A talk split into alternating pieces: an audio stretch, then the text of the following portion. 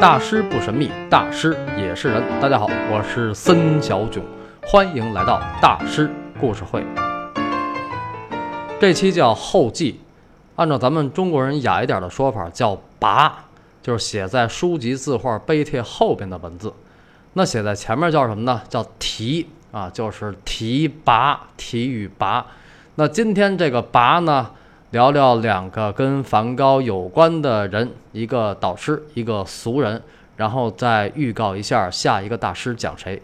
梵高的事儿一直很沉重，很凝重，不是所有的西方大师都那样啊，毕加索就不那样。所以今天咱们先聊点轻松的，聊一个跟梵高有关的俗人的故事，就是怎么一辈子吃喝玩乐活到爽。一九八八年。阿尔勒举行了一个活动，叫梵高拜访亚尔一百周年纪念。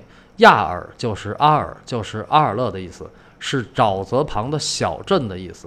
在这个纪念活动里，有位神人出现了，一个一百一十三岁的法国老太太对媒体说：“你们怎么那么逗啊？干嘛花这么多钱纪念一个疯子呢？”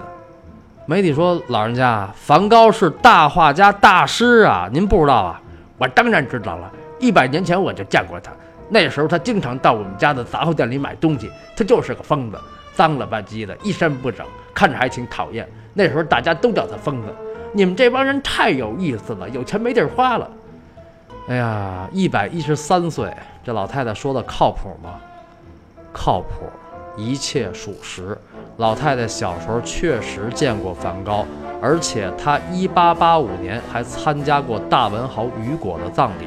据说，一八八九年，他还在巴黎见证了埃菲尔铁塔的落成，挺神啊！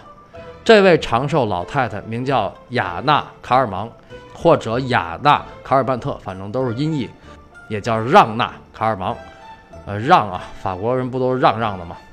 雅娜·卡尔芒一八七五年出生在阿尔勒，二十一岁的时候嫁给了一个高富帅的远房表哥。之后六十多年，每天都是吃喝玩乐、上街购物、买买买，当然也包括旅游度假。一辈子没上过班，就是过着一个快乐的寄生虫的生活。要是光这样，也就没啥可说的了。这等于宣扬不良价值观啊，鼓动女孩子嫁高富帅，然后吃喝玩乐活得长。我肯定不是要说这个，我肯定得说点正能量的，对吧？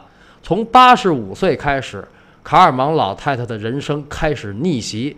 八十五岁开始钻研击剑了，你看，只要想做，永远都不晚。但是最有意思的一件事儿发生在他九十岁那年，一九六五年，卡尔芒老太太九十高龄，因为没有亲人，她把房给卖了。为什么没有亲人呢？都去世了。五十九那年，独生女去世；六十七那年，丈夫去世；八十八岁那年，外孙死于车祸。唉，这也是长寿的问题。啊，一个个就都走了，所以他也得想养老的问题啊。九十岁那年，他把自己的房子三十万法郎卖给了一个律师，律师叫法兰瓦索瑞福，但是条件是律师每个月给他两千五百法郎的生活费，直到他去世为止。当时那个律师四十七岁，哟，他高兴，想着这买卖太值了，你都九十了，还能活几年呢？啊，活几年？老太太居然活到了九七香港回归。那个律师在一九九五年十二月癌症去世了，享年七十七岁。他的妻子还得按月继续支付卡尔芒的生活费，这说的我都快哭了啊！果然是人算不如天算呐，这是彻彻底底的活久见呐。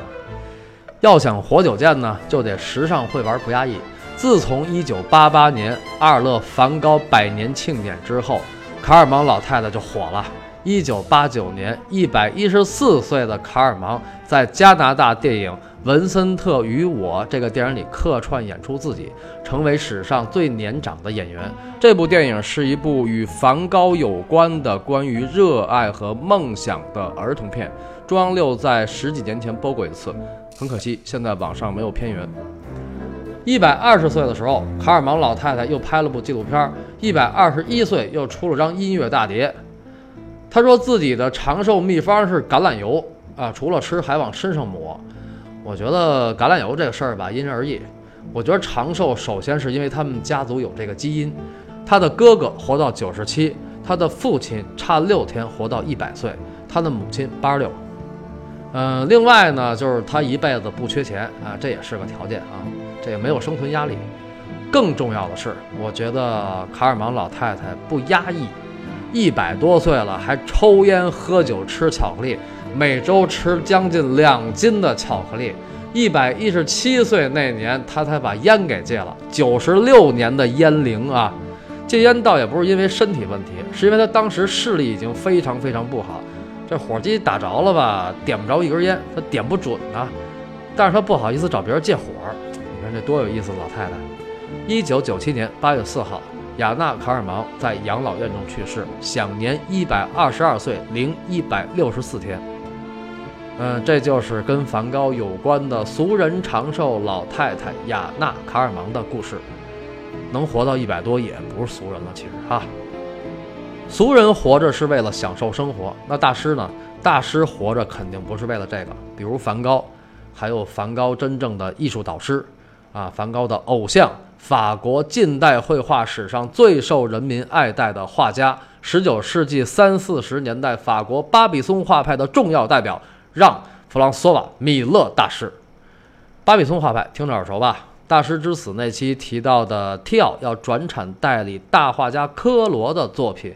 科罗大师就是巴比松画派的重要代表，科罗和米勒还有其他的几个画家合称为巴比松七星。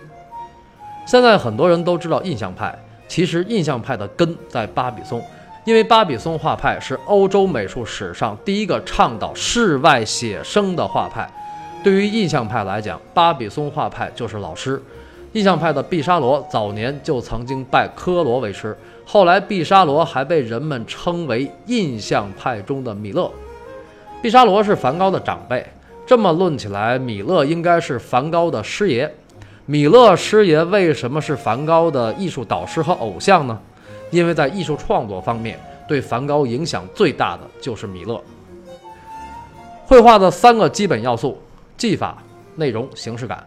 这是我个人归纳的啊，到底是三个、四个还是五六七八，众说不一。我个人把它归纳成三个：技法、内容、形式感。在技法方面，梵高主要受到印象派先驱蒙蒂塞利，还有印象派和新印象派的影响。蒙蒂塞利对梵高的影响是笔法，就是厚涂法，就是很费颜料的那种画法啊。当然，厚涂法也是把油彩的表现力给发挥出来了，这一点俄罗斯油画尤为明显。蒙蒂塞利还说过一句重要的话。勿因奇怪而嘲笑，那些都是努力的结果，或许还有才华。这不是说的梵高吗？那么印象派呢？主要是让梵高作品的色彩明亮起来。巴黎时期之前，梵高的油画是很灰暗的，比如吃土豆的人。从巴黎时期开始，梵高的油画开始漂亮了。那么新印象派呢？主要是让梵高掌握了旋转式小笔触的运用，就是点彩技法。也叫点描法，新印象派也叫点彩派。梵高在巴黎时期的一幅自画像的背景部分，用的就是点彩技法。梵高跟这个新印象派的创始人希涅克不是关系很好吗？除了技法、笔法，在绘画的形式感上。对梵高影响最大的是高更，因为高更在梵高的巴黎时期率先肯定了梵高那几幅被剪下的向日葵，以及他对浮世绘的感觉，那种主观表现的追求平面感和装饰感的画风。到了阿尔时期的花瓶里的十四朵向日葵，也叫十五朵向日葵，高更就大赞了啊，这幅画是花卉中的极品。这句话表明了梵高艺术风格的成熟。技法、形式感都说完了，剩下最重要的就是内容。梵高作品里有大量描绘麦田和农民生活的作品，这一点来自于米勒。米勒就是一位农民画家，出身于农民世家，应该是个富农家庭，不然他不可能二十三岁到巴黎学画。到了巴黎也是不招人待见，在老师和同学眼里，米勒就是一乡巴佬，就是土鳖。在这个经历上，梵高跟他的偶像是一致的。一八四九年，三十五岁的米勒带着老婆孩子搬到了巴黎南郊的巴比松，就是一村儿，一住就是二十七年，每天上午劳动，下午画画，直到去世。米勒的作品大量的表现巴比松农民的日常生活，把下地干活和农民的居家生活表现得非常细致，非常接地气。比如中午，农民在长院里靠着麦子做午休。比如农家院里一对农民夫妇带着小孩学步，比如老公抱着一只羊，老婆拿着剪子剪羊毛。我说的这几幅，梵高都临摹创作过。从1880年到1890年，十年间，梵高临摹创作了大量的米勒的作品，油画、素描都算上，应该有上百幅。其中临摹的最多的一幅是《播种者》。1880年9月7号，他在给提奥的信中说：“关于《播种者》，我已经临摹了五次，两幅小的，三幅大的，我还会再画一次。我对这组人物形象简直太着迷了。”播种者系列里，我最喜欢的一幅是夕阳下的播种者。远景中间一个大太阳，光芒万丈；中景里一个农夫昂首阔步向前；远景里还有俩小房子。这幅画的构图有点像儿童画。我这不是在挤兑大师啊，我是在感叹梵高在创作这幅画的时候，像一个自信、质朴、单纯、快乐、充满激情的小男孩。梵高画画的时候，米勒已经去世了，而且也火了。那么，梵高临摹米勒的画是为了什么呢？为了炒作吗？不是，梵高曾欢呼着说：“我们这个世纪产生了不可超越的米勒这样的画家，不可超越呀！”一八九零年一月，还在圣雷米住院的梵高在信中说：“我应该再去临摹一些米勒的画，那些他自己没时间画成油画的作品，不论日后被批评或者被蔑视为抄袭。”这些画的作用会依然存在。我这样的创作是为了让米勒的作品更方便被大众了解。看来梵高这么做是为了推广米勒，但是梵高的风格和米勒也不像啊。米勒画的还是很写实的那种，啊，就是还是很像的那种。梵高那种扭曲的形象，对吧？梵高崇拜米勒的不是技术层面。不是形似，而是神似。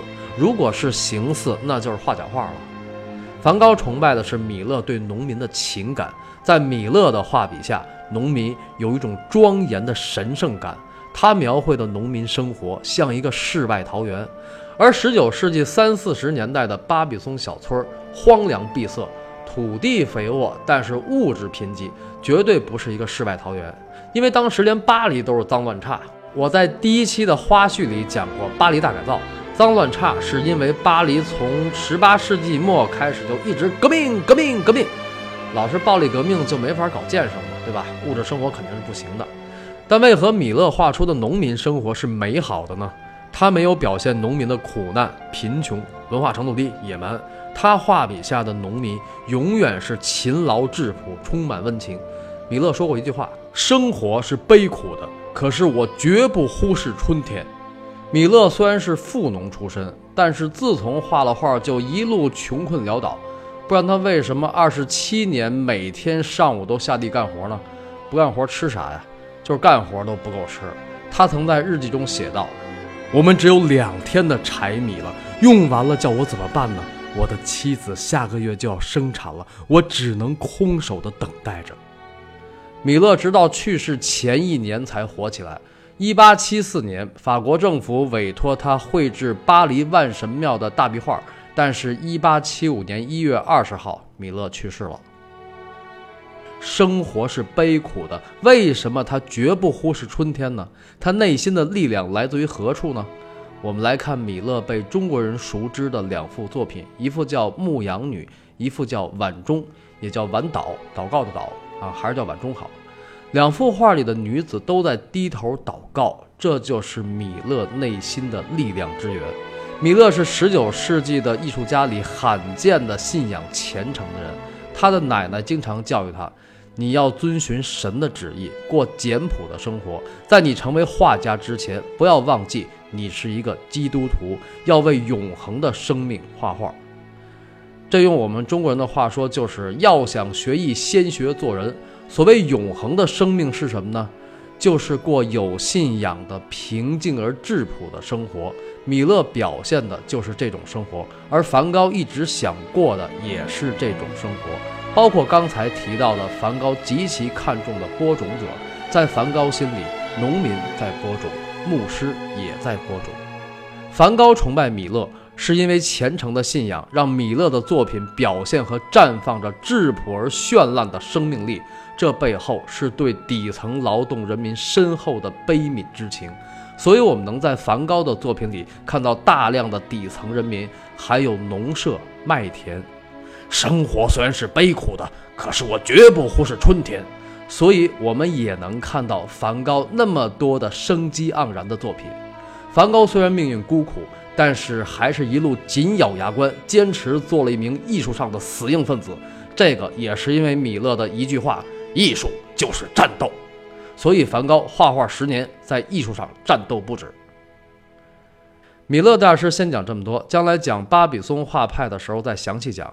刚才说到米勒大师的那句话：“艺术就是战斗。”其实真要说战斗，不光在艺术上，在生活中真的跟当权者死磕闹过革命的。梵高身边还真有过这么个人，不是堂吉老爹啊。虽然堂吉老爹确实参加过1871年的巴黎公社，而且被抓起来过，但堂吉老爹不是大师。那这个战斗的人是谁呢？除了高更还能有谁呀？对吧？同样作为后印象派的巨匠，作为梵高的生命挚友，高更的艺术造诣在梵高之上，而他一生的传奇和折腾也在梵高之上。高更自己说自己是个文明的野蛮人，其实我觉得高更的一生是一个艺术家的一生，也是一个勇敢者的一生，更是一个革命者的一生。因为他们家有遗传，他姥姥就是个革命家，他姥姥的一生不不，高更姥姥的一生就是反压迫的一生，据说还认识伟大导师马克思。呃，其实高更姥姥的辈分比马克思要大。不光如此。高更的太姥姥和太姥爷的相识相恋，简直就是一个浪漫爱情电影。